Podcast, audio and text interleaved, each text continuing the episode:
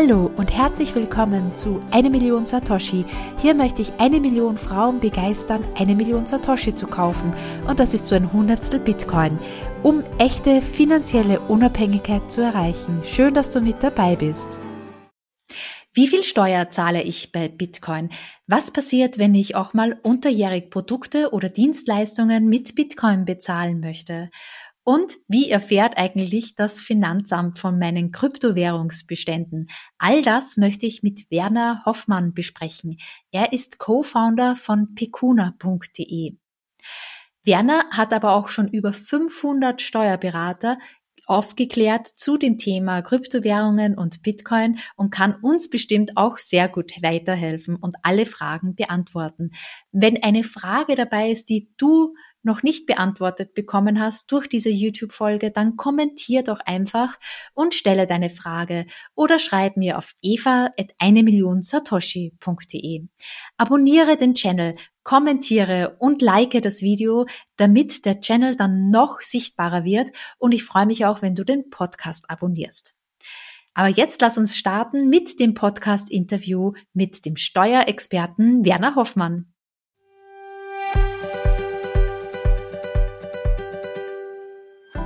Wie du bestimmt weißt, möchte ich ja mit einer Million Satoshi besonders viele Frauen erreichen und begeistern, die erste Million Satoshi zu kaufen. Und zwei Partner helfen mir dabei. Der erste ist Relay. Das ist ein Schweizer Anbieter, der auch eine App hat. Du kannst die App runterladen, R-E-L-A-I heißt sie, und mit dem Aktionscode eine Million Satoshi um 20 Prozent weniger Gebühren bezahlen. Relay ist ein besonders einfacher und sicherer Anbieter zum Kauf von Bitcoin. Der zweite Partner ist Bitbox 02. Das ist auch ein Schweizer Unternehmen und die bieten eine Hardware-Wallet an. Wenn du dich also dazu entscheidest, etwas mehr Bitcoin zu kaufen, dann ist eine Hardware-Wallet die maximal sicherste Art und Weise, deine Bitcoin auch bei dir selbst zu verwahren. Mit dem Aktionscode, den du auch erhältst über den Link in den Show Notes, bekommst du 5% Rabatt bei jedem Kauf einer Bitbox 02. Schön, dass du mit dabei bist.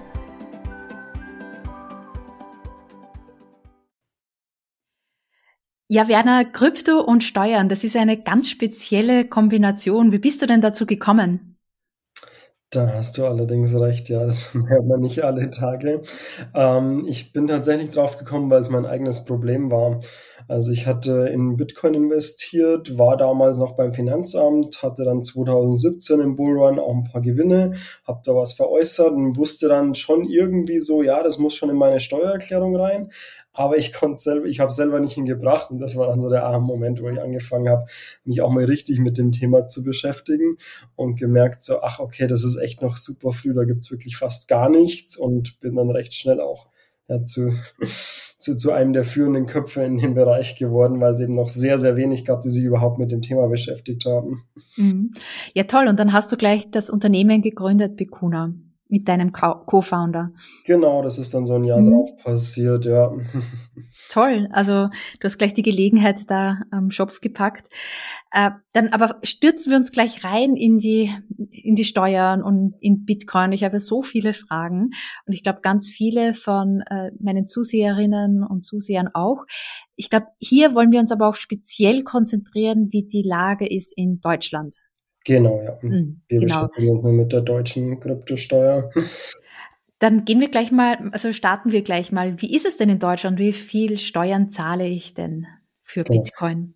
Also man, man muss immer genau anschauen, auf was man jetzt genau Steuern zahlt. Wir sind jetzt aktuell, ich nehme an, einfach beim Trading. Ich kaufe und verkaufe, ich realisiere meine Gewinne. Dann zahle ich auf die Gewinne meinen persönlichen Steuersatz. Den kann ich ungefähr abschätzen, wenn ich meine Lohnsteuererklärung mir anschaue. Da sehe ich ungefähr, wie viel Prozent es sind. Und wenn ich das dann ansetze, dann kann ich das auch quasi für meine Gewinne aus Krypto mir ungefähr hochrechnen, was das ist. Das sind aber bis zu 45 Prozent in Deutschland, also es kann schon einiges sein. Mhm. Das ist ja ziemlich hoch. Du sprichst aber auch speziell jetzt Trading an. Das heißt, dass wenn ich schnell verkaufe und kaufe. Genau, also es gibt in Deutschland eine Jahresfrist, alles was über ein Jahr gehalten wird und da sind zum Glück viele der Bitcoin-Hodler ja dabei, mhm. die eher so mit Dollar-Cost-Averaging und lang langfristiger investieren und die haben in Deutschland das große Glück, dass die Sachen komplett steuerfrei sind. Also es mhm. macht einfach einen riesen Unterschied, ob ich auf meine Gewinne nochmal 45 Prozent Steuern zahlen muss oder ob ich sage, hey, ich koordiniere das ein bisschen, ich investiere langfristiger und spare mir diese bis zu 45 Prozent Steuern und ähm, auch im, eben einen entsprechenden Aufwand beim Reporting. Ich muss es ja auch alles dokumentieren. Wenn ich alles nur langfristig halte, sicherstelle, dass es über ein Jahr gehalten wurde, dann ähm, bin ich da komplett steuerfrei. Okay, dann ist der Gewinn komplett steuerfrei nach einem mhm, Jahr. Ja. Und wie ist es denn, was ich ja auch so oft empfehle, dass man wirklich mal einen Sparplan macht, bevor man alles auf einmal investiert? Wenn ich da zum Beispiel im Januar 2022 anfange mit einem Bitcoin-Investment und dann möchte ich im jeden Monat kaufe ich dann regelmäßig das ganze Jahr 2022 und im Jahr 2023 möchte ich dann im Januar ähm, einen Betrag, der drei Monate Sparplan abdeckt, verkaufen. Was ist dann, Entschuldigung, was ist denn dann mit der Steuer? Genau. Ähm, also diese Sparpläne kann ich sehr empfehlen. So habe ich im Endeffekt auch angefangen. Also so rein aus Investmentsicht durchaus.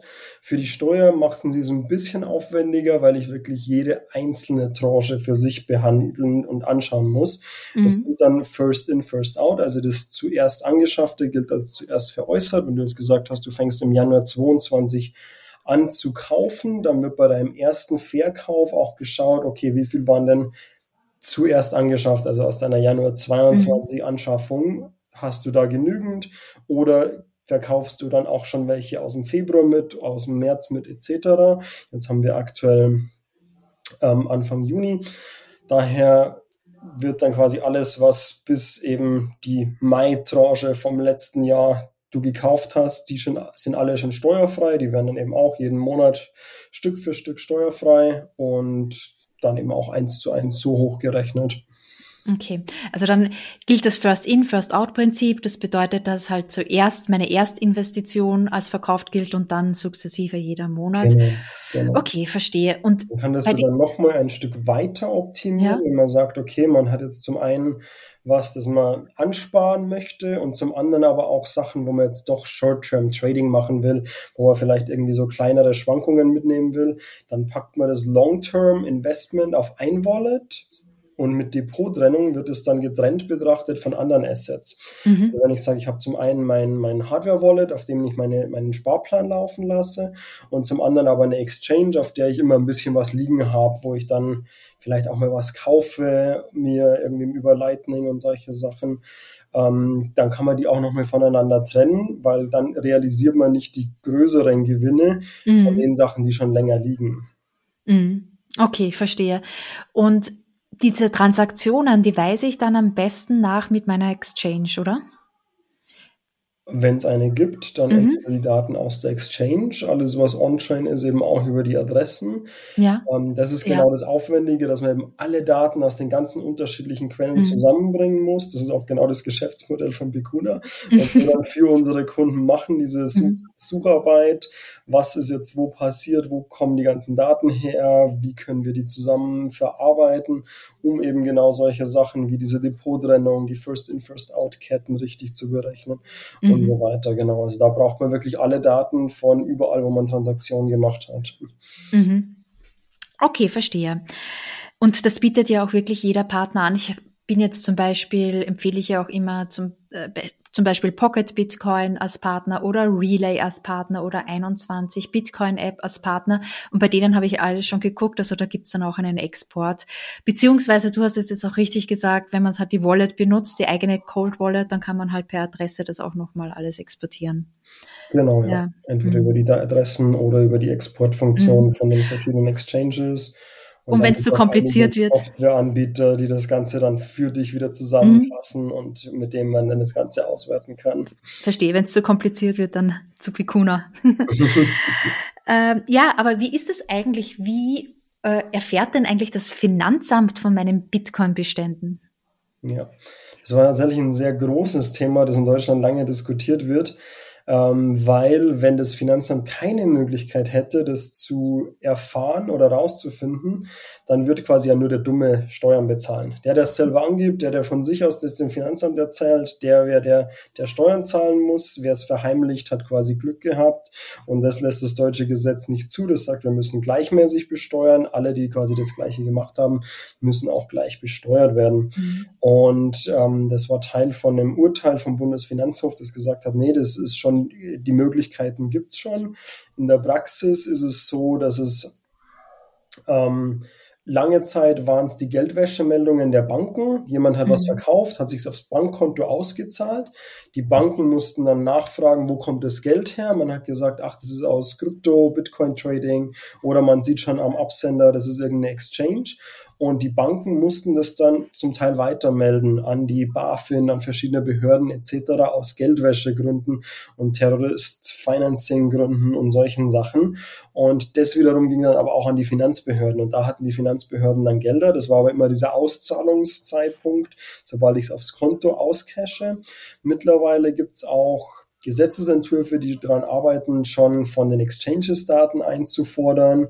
Ähm, oder die Exchanges wirklich dazu zu verpflichten, auch laufend Daten zur, zur Verfügung zu stellen mhm. über ihre Kunden und auch über Transaktionen. Das ist aktuell noch in der Planung, aber das wird definitiv kommen. Also sowohl die OECD arbeitet dran, die EU arbeitet dran.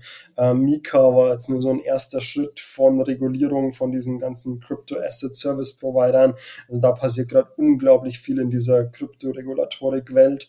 Und daher, das ist nur noch eine Frage der Zeit, bis da wirklich die Behörden von Strafverfolgung, Polizei und auch Finanzen Zugriff auf recht detaillierte Daten haben. Mhm, okay, von den Exchanges dann wahrscheinlich. Und genau, die Centralized Exchanges sind mhm. gerade jetzt immer die Anlaufstellen, von denen man sich die Daten holt. Mhm. Und Centralized Exchanges, das sind dann halt dann noch wirklich alle, die halt irgendwie lizenziert sind, egal ob die jetzt in der Schweiz, Österreich, Deutschland oder sonst irgendwo innerhalb der EU zum Beispiel sind. Genau. Also wirklich alle, die halt lizenziert sind. Äh, dann gibt es ja auch immer wieder so die Möglichkeit, also non KYC, also Know Your Customer, ist ja die Option, dass man äh, Bitcoin kauft. Man muss sich aber vorher ausweisen oder sein Bankkonto zur Verfügung stellen. Das heißt KYC. Und dann gibt's halt eben Non-KYC-Exchanges, wo man diese ganzen Daten nicht zur Verfügung stellt, sondern direkt peer-to-peer -peer tauscht oder dann halt wirklich offline, so direkt mit jemandem anderen äh, Bitcoin erwirbt und in den Handel kommt. Was ist denn damit? Hast du da einen Überblick? Genau. Ah, ich glaube, das wird immer weniger werden. Mhm. Ähm, die Non-KYC-Börsen, äh, man merkt deutlich, die werden weniger und weniger. Mhm. Also auch bei den Börsen, ich merke es ja bei mir selber, auch bei den Börsen, bei denen ich schon angemeldet bin oder mich vor Jahren schon angemeldet haben, die wollen ständig irgendwelche neuen Sachen haben. Wenn ich mich da ein Jahr nicht eingeloggt habe, dann wollen sie das und das und das wieder haben, damit ich die Börse weiter nutzen kann. Also ich sage aktuell, es gibt wahrscheinlich Möglichkeiten, seine Kryptos und seine Bitcoin komplett zu verschleiern, aber die werden einfach immer weniger werden. Auch so OTC-Deals, was du gerade angesprochen hast, und Peer-to-Peer-Deals, dass du wirklich eine Person mit einer anderen Person Bitcoin tauscht, handelt. Ja, das ist möglich, aber das werden die Ausnahmen werden. Mhm. Und du brauchst ja erst jemanden, der sie dir verkauft, dann jemand, der sie dir verwahrt, dann jemand, der sie dir wieder abkauft, wenn du sie verkaufen willst ähm, die haben auch meistens relativ hohe Gebühren, die man dort bezahlt für diesen Service. Also mhm. klar, die Möglichkeit gibt's, aber es gibt auch Schwarzarbeit und auch Geldwäsche mit Fiat, also. Mhm, ja, klar. Also da überall, wo halt Geld fließt, das ist halt auch ein Werkzeug. Ne? Gut, äh, ich verstehe. Und wie ist es eigentlich, wenn ich so äh, Bitcoin-Dienstleistungen bezahlen möchte? Muss ich die dann auch versteuern? Mhm. Ähm, also allgemein das Zahlen mit Bitcoin. Es gibt mhm. tatsächlich, das Steuerrecht ist noch relativ frisch in diesem ganzen Bereich. Mhm. Und es gibt keine eindeutige Antwort auf diese Frage. Okay. Es gibt Leute, die sagen ja, es gibt Leute, die sagen nein. Ich war neulich beim ähm, Bitcoin Space München und die hatten so einen Automaten. Und mhm. da habe ich mir natürlich auch einfach, weil ich es kann, natürlich was rausgelassen mit dem Automaten. Und dann war auch mein erster Gedanke, ach Mist, jetzt muss er das die Steuer packen. Da hast du überhaupt ja. nicht mehr dran gedacht. Für meine paar Satoshis, was ich da für meinen Spezi bezahlt habe. Und und zum einen, äh, die eine Begründung ist, ja, es ist ein Tausch. Jeder Tausch, sowohl Krypto gegen Krypto, Ware gegen Ware, ist alles steuerpflichtig. Ähm, daher, das wäre mal so die grundsätzliche Argumentation. Aber es gibt noch ein zweites, eine zweite Argumentationskette und die kommt aus dem Bereich Fremdwährungen. Es gab nämlich mal ein Urteil, das gesagt hat, okay, wenn du dir, ich sage mal jetzt als Beispiel, 10.000 US-Dollar abhebst, weil du weißt, in einem Monat fliege ich in den Urlaub in die USA und dort gebe ich dann diese 10.000 US-Dollar aus für Hotel und was, was man, was man halt so alles braucht, dann muss ich auch nicht jedes Mal, wenn ich hier meine US-Dollar ausgebe, gleichzeitig mitrechnen, ob ich jetzt gerade zufälligerweise einen Kursgewinn zwischen den Fiat-Währungen, zwischen US-Dollar-Euro-Kurs gemacht habe, weil ich habe sie ja gekauft mit dem Ziel, sie später dafür einzusetzen. Und jetzt gibt es Leute, die sagen, hey, das ist eigentlich bei Krypto genauso. Ich habe die auch gekauft mit dem Ziel, dass ich mir später mehr Sachen davon kaufen kann. Also ähm, ja, die Möglichkeit gibt's. Ich würde mir sagen, ist aktuell noch eine Randfrage, jetzt noch nicht super relevant, weil es ja doch noch überschaubar ist, die Sachen, die man schon mit äh, Bitcoin und Krypto bezahlen kann. Wird bestimmt irgendwann noch eine größere Diskussion oder ein relevanteres Thema werden. Aber ich sage grundsätzlich ja, man sollte davon ausgehen, dass es so ist. Wenn man gut argumentiert, dann kommt man aber auch raus, ohne jetzt da ähm, für solche Vorgänge viel Steuern zahlen zu müssen. Ich glaube, es kommt ja auch darauf an, wie groß der Betrag ist. Also wenn es so kleinere Beträge sind, wo man sich mal vielleicht so M&M's runterlädt bei diesen Süßigkeitautomaten oder mal einen Kaffee kauft, und ja. vorher auch Bitcoin kauft, um das halt wirklich zu bezahlen und so mal wissen und zu fühlen, wie das ist, dann und denke ich auch, dass das entweder innerhalb der Jahresfrist ist mhm. oder noch gar keine Gewinne realisiert hat. Mhm. Also wenn ich quasi vor einer Stunde gekauft habe und es jetzt ausgebe, dann sind die Kursschwankungen ja vielleicht noch gar nicht so groß, dass da noch gar keine Gewinne realisiert wurden. Kann Exakt. ja auch sein. Oder ich halte die Bitcoin schon so lange, dass sie schon über der Jahresfrist sind, dann ist es auch wiederum egal. Mhm. Und gibt es nicht auch so einen, ähm, einen Betrag? Ich hatte irgendwie mal so im Kopf so 600 Euro Gewinn innerhalb eines Jahres. Grenze, genau, von ja. 600 mhm. Euro pro Jahr. Also wer sagt, okay, er schiebt jetzt ein bisschen Sachen rum und vielleicht realisiert man mal Kleinbeträge und solche Sachen. Ähm, der ist dann damit immer noch okay. Ist eine freie Grenze, das ist immer wichtig. Man dachte, Viele denken immer, es ist ein Freibetrag, also die 600 Euro werden nicht abgezogen vom Gewinn.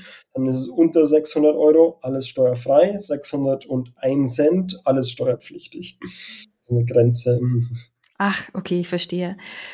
Und man, es gibt ja auch noch ganz viele andere Möglichkeiten, wie man mit Bitcoin umgeht, zum Beispiel Bitcoin Lending, also dass man seine Bitcoin verwahrt, bei, zum Beispiel bei einer Exchange, die das Bitcoin Lending eben angibt oder anbietet und dafür Zinsen bekommt. Äh, muss ich dann für die Zinsen irgendwie Steuern bezahlen? Genau.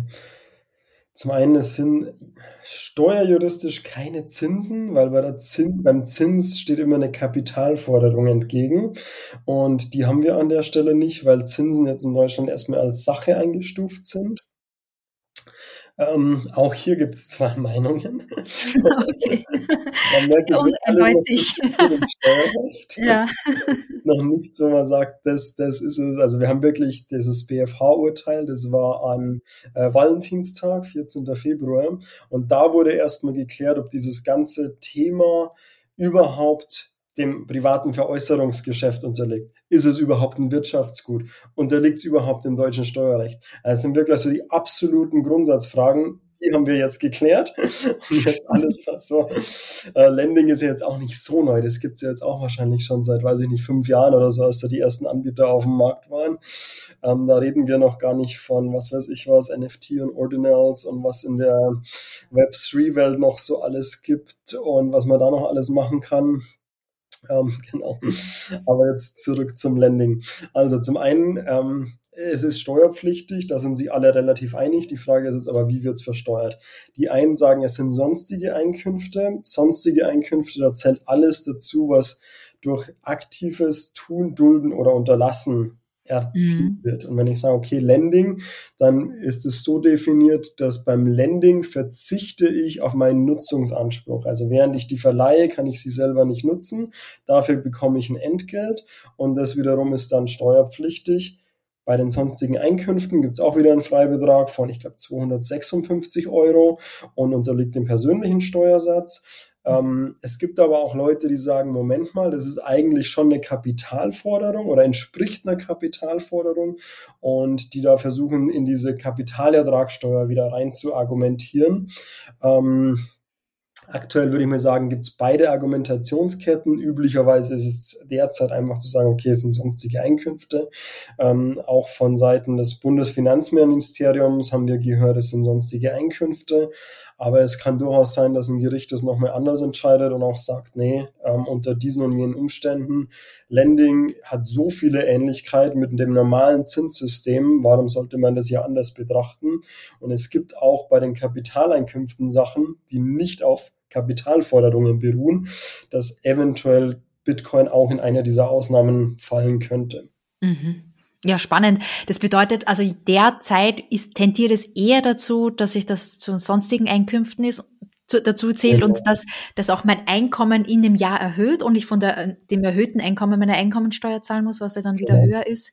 Aber es könnte dazu tendieren, dass es wie bei anderen Zinsen auf der Bank halt eben mit der Kapitalertragssteuer und vielleicht auch mit dem Steuerfreibetrag oder Sparfreibetrag dann auch verrechnet wird. Ne?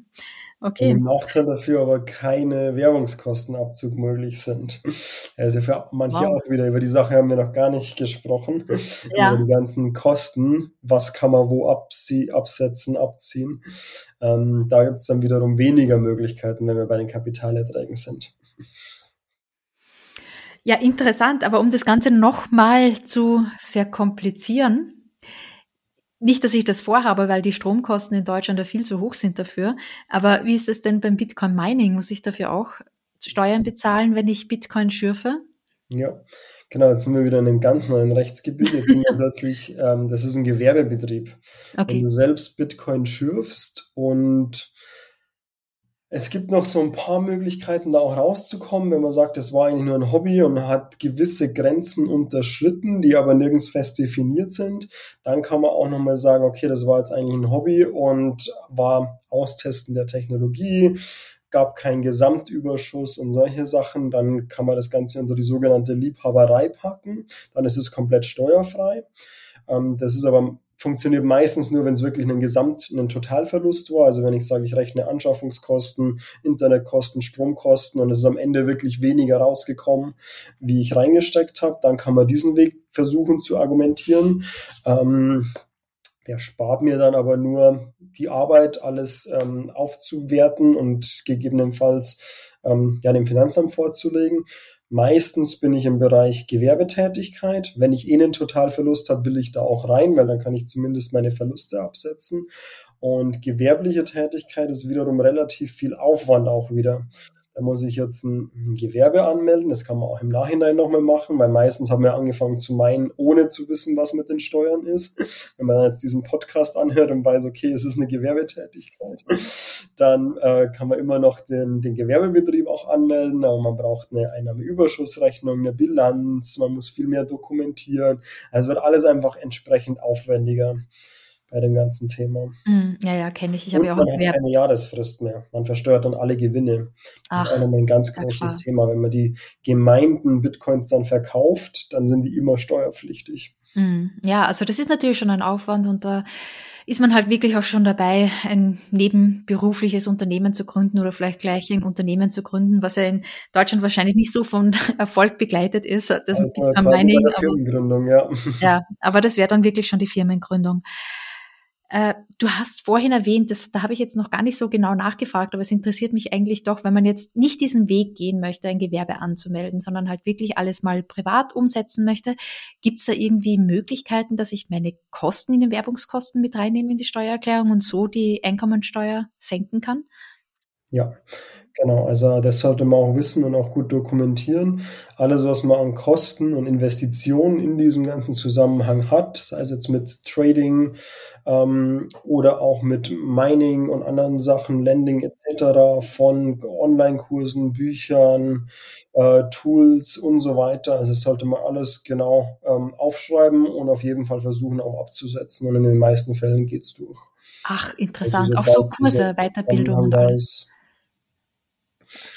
Spannend, das wusste ich alles nicht. Also das ist ja vielleicht auch eine Möglichkeit, eine Weiterbildung, die ja eigentlich immer bereichert, dann auch nochmal abzusetzen genau. der Steuer und etwas günstiger machen kann. Mhm. Ja, interessant. Und was ist eigentlich, ähm, für Trader ist es ja auch immer besonders interessant, so Stablecoins zu haben, weil ja zum Beispiel Bitcoin ja wirklich 24 Stunden gehandelt wird und wenn man ja irgendwann einmal zur Ruhe kommen möchte und schlafen und nicht traden, dann weichen ja viele in Stablecoins aus, damit sie halt eben diese Kursschwankungen ja aussitzen können. Wie ist es denn dann? Müssen die, wenn man diese umtauscht in Stablecoins, muss man das dann auch ver, ja, okay, auch versteuern. Ich habe schon befürchtet. Von, von ein Stablecoin ist auch ein steuerpflichtiges Ereignis. Okay. Muss auch mhm. versteuert werden. Also auch jeder Krypto-zu-Krypto-Tausch ist steuerpflichtig. Und da kommt es auch nicht darauf an, ob einer von diesen beiden ähm, ein Stablecoin, also Stablecoin, den Begriff gibt es steuerlich nicht. Das ist relativ egal, was du da tauscht. Also wir haben auch Kunden, die Stablecoin zu Stablecoin große Gewinne oder Verluste gemacht haben, ähm, weil die Stablecoins ja auch gar nicht so stable sind, wie man denken sollte oder hoffen würde, sag mal so. Okay, hm. also ja, dann passt eigentlich immer so meine Empfehlung, hey, macht doch einen Bitcoin-Sparplan, haltet das, haltet es lange, ja. äh, auf jeden Fall über ein Jahr und Vielleicht wird es in fünf Jahren, vielleicht auch in zehn Jahren möglich sein, viel, viel mehr mit Bitcoin zu bezahlen. Und da wird wahrscheinlich auch das Steuerrecht ein bisschen moderner sein und ein bisschen angepasster an die derzeitlichen, ja, an die derzeitigen Gegebenheiten. Was ist denn zum Schluss nochmal, Werner, deine Einschätzung? Wird sich da, du sagst, es ist noch sehr viel im Graubereich, es ist noch gar nichts ausdefiniert. Ähm, denkst du, da wird sich nochmal viel ändern, vor allem auch in Deutschland. Die stehen ja auch ziemlich alleine da, dass zum Beispiel nach einem Jahr die Gewinne von Bitcoin nicht versteuert werden. Glaubst du, dass sich das bald ändern könnte und dann zahlen wir immer die Einkommensteuer? Mmh, schwierige Frage. Also ist tatsächlich aktuell mit der FDP im Finanzministerium, sage ich mal, ist das Ganze sehr, sehr positiv. Gibt da auch ein paar Leute, die sich wirklich aktiv für den Bitcoin- und Crypto-Space einsetzen. Deswegen, ich habe jetzt keine großen Bedenken, dass da irgendwas komplett schief geht. Die sind auch sehr offen, hören auch zu, wenn man mit denen spricht, sind da auch rege im Austausch mit denen, muss man wirklich sagen. Also es ist nicht selbstverständlich, dass eine Bundesbehörde auf ein Startup wie uns hört oder uns einlädt und wir mit denen Gespräche führen können. Deswegen da mache ich mir keine ganz großen Gedanken, dass es irgendwo richtig schlecht wird. Ob es jetzt nochmal irgendwo sehr viel besser werden wird, es ist ja schon sehr, sehr positiv. Also gerade diese einjährige Haltefrist, muss man sagen. Ähm, wir setzen uns immer dafür ein, so Graubereiche nochmal auszuschärfen und einfach zu definieren, weil im Endeffekt ist es dann egal, ob es so ist oder so ist, Hauptsache man weiß, da ist dann diese rechtliche Sicherheit an irgendeiner an so einer Stelle auch einfach wichtiger, wie irgendwie nochmal vielleicht das oder das optimieren zu können oder mit einem super teuren Anwalt hier nochmal das letzte rausholen zu können. Und genau auf das hoffe ich in erster Linie mehr Klarheit für alle. Mhm. Ja, natürlich. Das hilft dann auch neuen Startups in dem Bereich, sich also einfach Fuß zu fassen und in Deutschland einen sicheren Unternehmensstandort zu wählen. Ja. Ja, und einfach auch den Investoren, gerade die neu in den Space reinkommen, die müssen sich ja auch mit solchen Sachen beschäftigen. Und ich weiß schon von manchen Leuten, die sagen so, nee, ich habe mir das ein bisschen angeschaut und mir auch Gedanken über die Steuer gemacht. Und das war mir viel zu kompliziert, viel zu unklar. Und da einfach das ein bisschen, wenn man sagen kann, okay, es ist so und so und so. Und Also meinst du die Investoren, die zum Beispiel ins Portfolio Bitcoin nehmen, also zum Beispiel ein großer Pensionsfonds oder Rentenfonds in Deutschland, der sagt, okay, vielleicht ein paar Prozentpunkte Bitcoin. Die haben ja sogar noch das Geld, sich die Anwälte zu leisten, sondern mhm. ich denke jetzt wirklich an den einfachen Privatinvestor, der sagt, hey, ähm, ich überlege das hier nicht nur in Aktien anzulegen, sondern auch ein bisschen was in Bitcoin zu packen. Mhm. Aktuell ist es für die halt immer, immer noch relativ schwierig, so mal außerhalb meiner Bubble oder unserer Bubble mhm. gesprochen. Ähm, da diese Zugangsbarrieren von wie mhm. mache ich so einen Account bei einer Exchange auf? Wie kriege ich da Geld drauf? Wie tausche ich das? Und dann eben auch die Steuerproblematik. Mache ich das gleiche mit irgendwie Aktien? Dann kriege ich mhm. von meinem Finanzinstitut am Jahresende so eine Bescheinigung, wo drauf steht, so und so viel Gewinn hast du gemacht. Bei Krypto, das stellt dir keiner aus. Das musst du alles selber ausrechnen. Mhm. Dafür gibt's halt genau uns. Wir machen das. Das ist quasi die Dienstleistung, die wir anbieten. Aber für, das kann sich halt auch nicht jeder leisten. Das, mhm. Ja, und die meisten müssen es halt irgendwie doch selber machen. Und damit klarkommen. Mm, ja, ja. Nee, also ich hoffe, dass ich ein bisschen oder dass wir gemeinsam ein bisschen Licht ins Dickicht auch eingebracht haben, damit die ersten Krypto-Investorinnen da sagen, okay, ähm, ich behalte das mal und wenn ich mich dazu entscheiden sollte, zu traden oder auch zu um, umzutauschen, dann gut dokumentieren oder eine Software wie Bikuna nehmen, den Werner kennt ihr ja jetzt. Und wenn ihr noch Fragen habt, bitte fragt mal äh, und kommentiert unter den YouTube-Channel und fragt auch äh, Werner und auch seinen Channel. Wir beantworten das auch öffentlich. Und äh, ich freue mich total, Werner, dass du heute mit dabei warst und so viel nochmal erklärt hast. Ich glaube, das war super wertvoll für alle, die anfangen wollen, auch mit Bitcoin. Und ja, liebe Grüße. Da hast du dir ein paar einfache Fragen überlegt, Eva, und dann sie doch ganz schön kompliziert, was? ja, ja, also da, da kann ich mich schon festhaken. cool. Schön, dann bis bald. Bis bald, tschüss. Wenn dir die Folge auch so gut gefallen hat, dann erzähle deiner Mutter, deiner Tochter, deiner Schwester oder Freundin von einer Million Satoshi. Das hilft dem Podcast noch besser auffindbar zu machen und mehr Frauen von Bitcoin zu begeistern. Über eine gute Bewertung mit fünf Sternen auf Spotify oder Apple Podcast freue ich mich auch. Wenn du Feedback hast oder Fragen hast, schreib mir doch einen Kommentar, entweder über Apple Podcast, YouTube oder direkt im Artikel auf 1 Darauf gehe ich beim nächsten Mal gerne ein. Wenn du den Podcast über eine Value for Value Podcasting 02 App hörst, wie Breeze oder Fountain, schicke mir doch ein paar Satoshi rüber oder booste mir Satz. Direkt über Lightning ist es auch möglich auf die Adresse eva.getalbi.com. Vielen Dank, dass du meine Arbeit unterstützt.